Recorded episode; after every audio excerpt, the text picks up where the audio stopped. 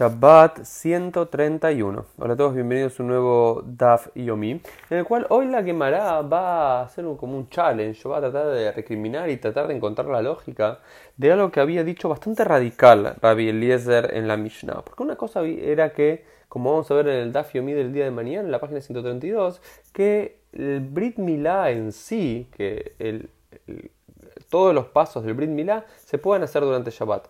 Pero Rabbi Eliezer había dicho en la Mishnah, cortime eitzim lasot pejamim lasot kli barzel. podemos incluso cortar árboles en Shabbat, cortar ramas, leños en Shabbat, para con ellos hacer un fuego y con el fuego hacer el instrumento para cortar eh, para realizar el Brit Milá, para realizar la circuncisión.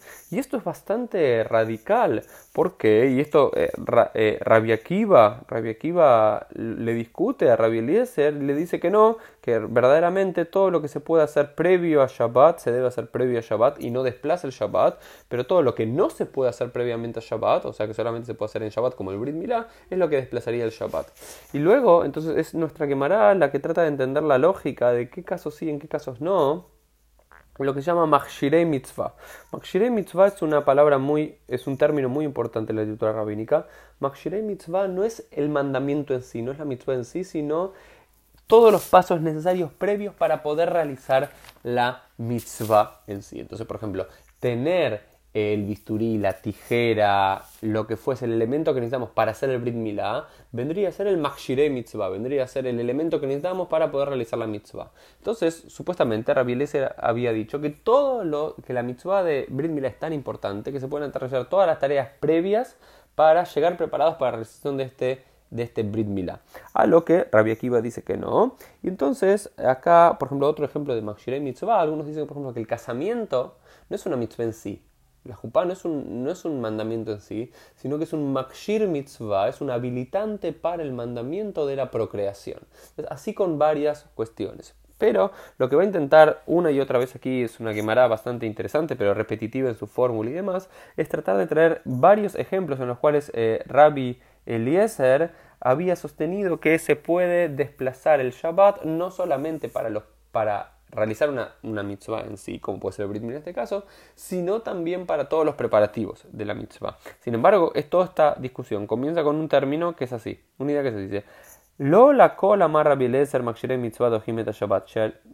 No en todos los casos Rabbi permite, supuestamente no en todos los casos Rabbi permitiría que eh, los preparativos para la mitzvah, los habilitantes para la mitzvah, desplacen el Shabbat, como habíamos dicho que en el caso del Brit Milá. Y el primer ejemplo que trae es el Shtei Alechem, los dos panes de la proposición que se debían poner para eh, Shabbat. Esto dice que esto no se podría y después trae como muchos otros ejemplos, pero finalmente esto es una laja simplemente teórica, porque una, una quemara teórica, porque la laja queda netamente como Rabbi Akiva, que es todo lo que se puede hacer previo a Shabbat se hace previo a Shabbat, y lo que no se puede hacer previo a Shabbat se hace en Shabbat. Entonces tratan de decir, por ejemplo, bueno, el Lulav, ¿no? Lulav, Bejol Makshirei Dohim Shabbat y Ver Rabbi Alguien había dicho que el Lulav, que eh, la mitzvah del Lulav y todos los preparativos para hacer el Lulav desplazan al Shabbat, ¿no? La preparación, el corte, el armado y demás de los Arbat Aminim. Todos igual sabemos que no se hace Netilat Ulav durante Shabbat, pero el Rabbi Eliezer tiene una postura bastante radicalmente diferente a los Jajamim,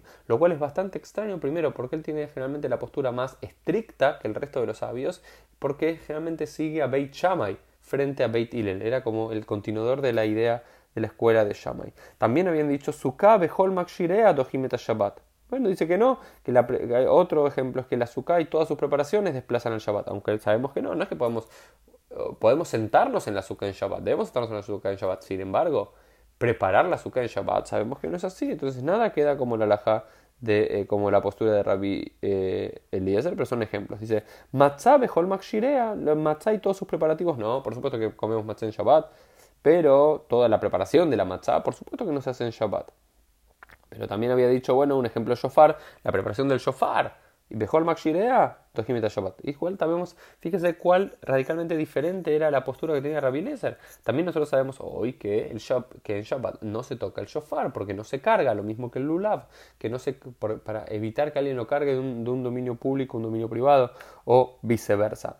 Pero al parecer decía todo el preparativo, sacar el cuerno al carnero, limpiarlo, trabajarlo y demás para convertirlo en shofar, se podría hacer durante Shabbat en sí para poder cumplir la mitzvah pero dicen que no. E incluso habían dicho que lo único que Rabbi Eliezer había dicho que no se podía, que digamos que todos estos lo permitiría Rabbi Eliezer.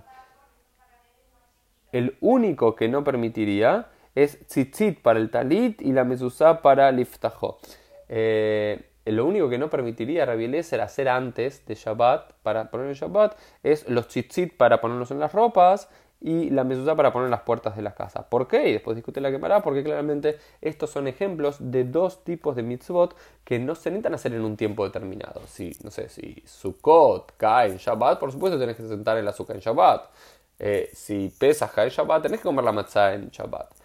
Eh, no así, no necesariamente así. El tema de la mezuzá no es que tenés un día fijo para poner una mezuzá, un día fijo para colocarte el talit, tenés todos los otros días de la semana. Por lo cual, este es el único día del caso que los Makshirei Mitzvah, Rabbi supuestamente no hubiese eh, permitido hacerlo. Todo el resto, según tu postura, sí, pero como sabemos, esto es solamente teórico, porque en el plano de la Lajale Maase, en la ley práctica, seguimos a Rabbi Akiva, como vamos a ver en el día de mañana, que solamente se realizan las tareas en Shabbat en sí que se deben realizar y que no se pueden desplazar y que no se pueden hacer antes. El resto se deben hacer antes. Esto fue el Daf del día.